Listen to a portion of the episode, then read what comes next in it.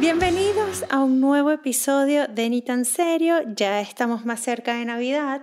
Eh, bueno, qué cool, ¿no?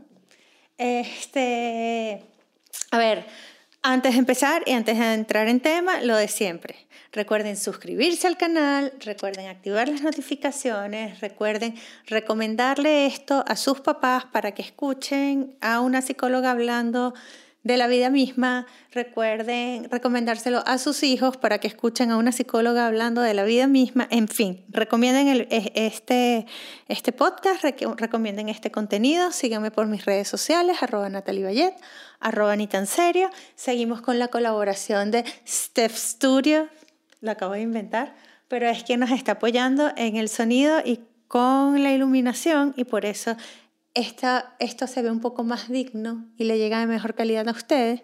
Si quieren que cada vez esté mejor y todo esté más bonito, apóyennos, eh, váyanse a Patreon, suscríbanse, invítenme un café al mes y vamos a estar todos muy felices. Pero bueno, repito, se los dejo a sus conciencias, deberían de hacerlo, deberían de proponerse para el año, por lo menos para el año que viene o cerrar este año con una nueva suscripción al Patreon de Ni tan serio ustedes. Eh, se acercan las fechas y todas las celebraciones navideñas y con ellas está, empieza el peo, ¿no? De la comilona, la dieta, este, ay, ¿cómo voy a hacer para no comer tanto la noche del 24? Ay, ¿cómo voy a hacer para no comer tanto el 25? Ay, entonces voy a, tengo que tener demasiada fuerza de voluntad para no abandonar los ejercicios y salir a entrenar todos los días y el primero de enero ahí. Ahí, eh, los que estén en Caracas subiendo el Ávila, este, los que estén en otro sitio saliendo a trotar, yo qué sé. Y de ese tema es que les vengo a hablar hoy, de la fuerza de voluntad. Yo no sé qué es la fuerza de voluntad. De verdad, no tengo idea qué es la fuerza de voluntad.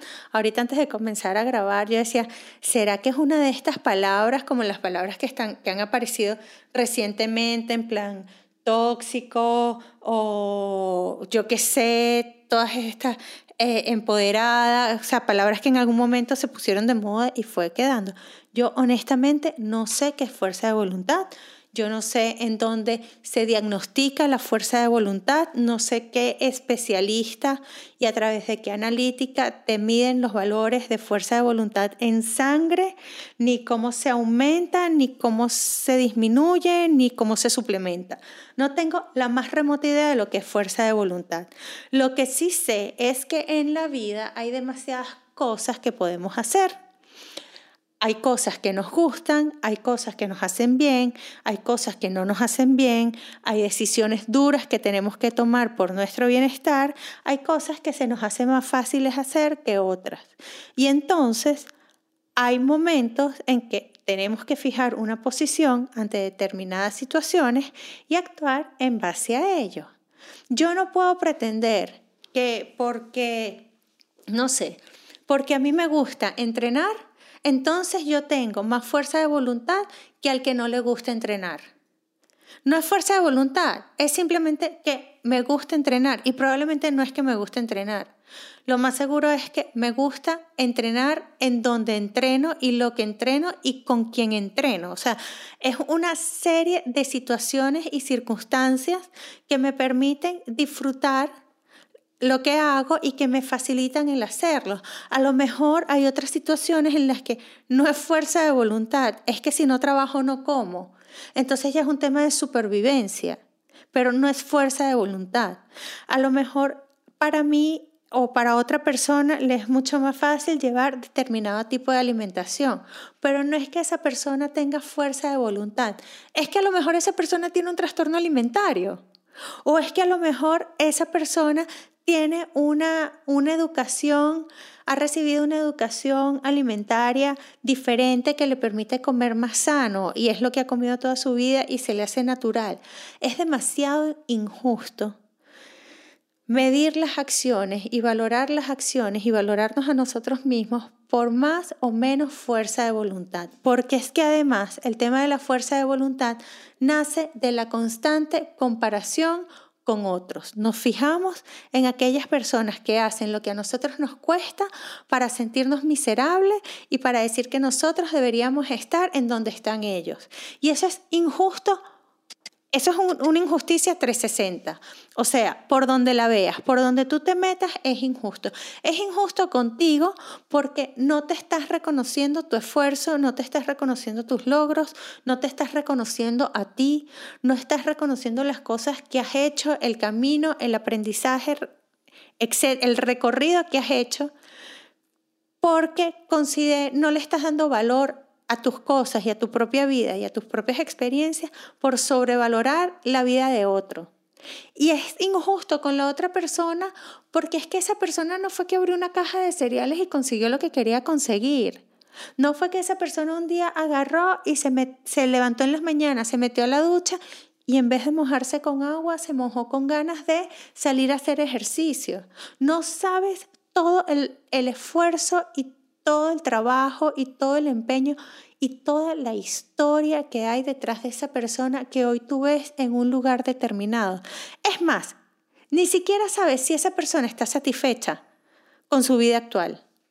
Entonces, no se trata de fuerza de voluntad. Es demasiado simplista decir, es que no tengo fuerza de voluntad. Peor aún, es demasiado simplista juzgar, a otra persona por más o menos fuerza de voluntad. No sabemos qué procesos está viviendo cada quien. No conocemos la historia de todo el mundo. No sabe, no, yo no sé qué es fuerza de voluntad. Una cosa es ser disciplinado, sí. Una cosa es ser responsable, sí. Y una cosa es ser comprometido, sí.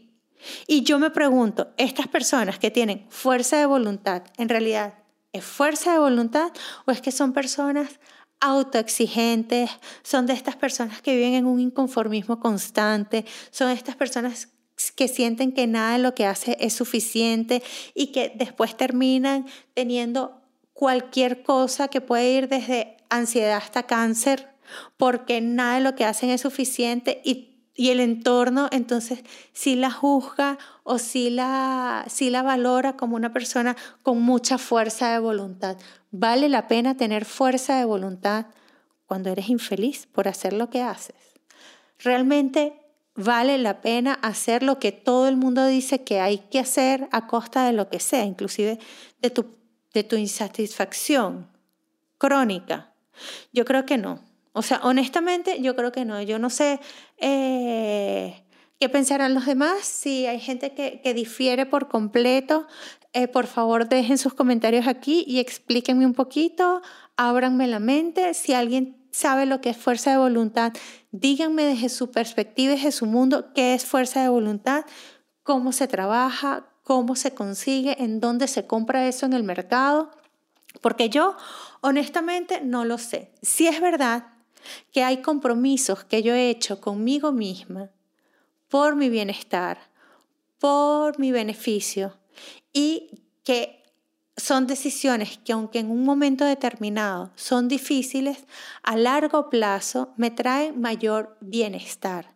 Pero eso no es fuerza de voluntad, eso es postergar la recompensa. Eso es tomar decisiones de forma consciente para un bien mayor.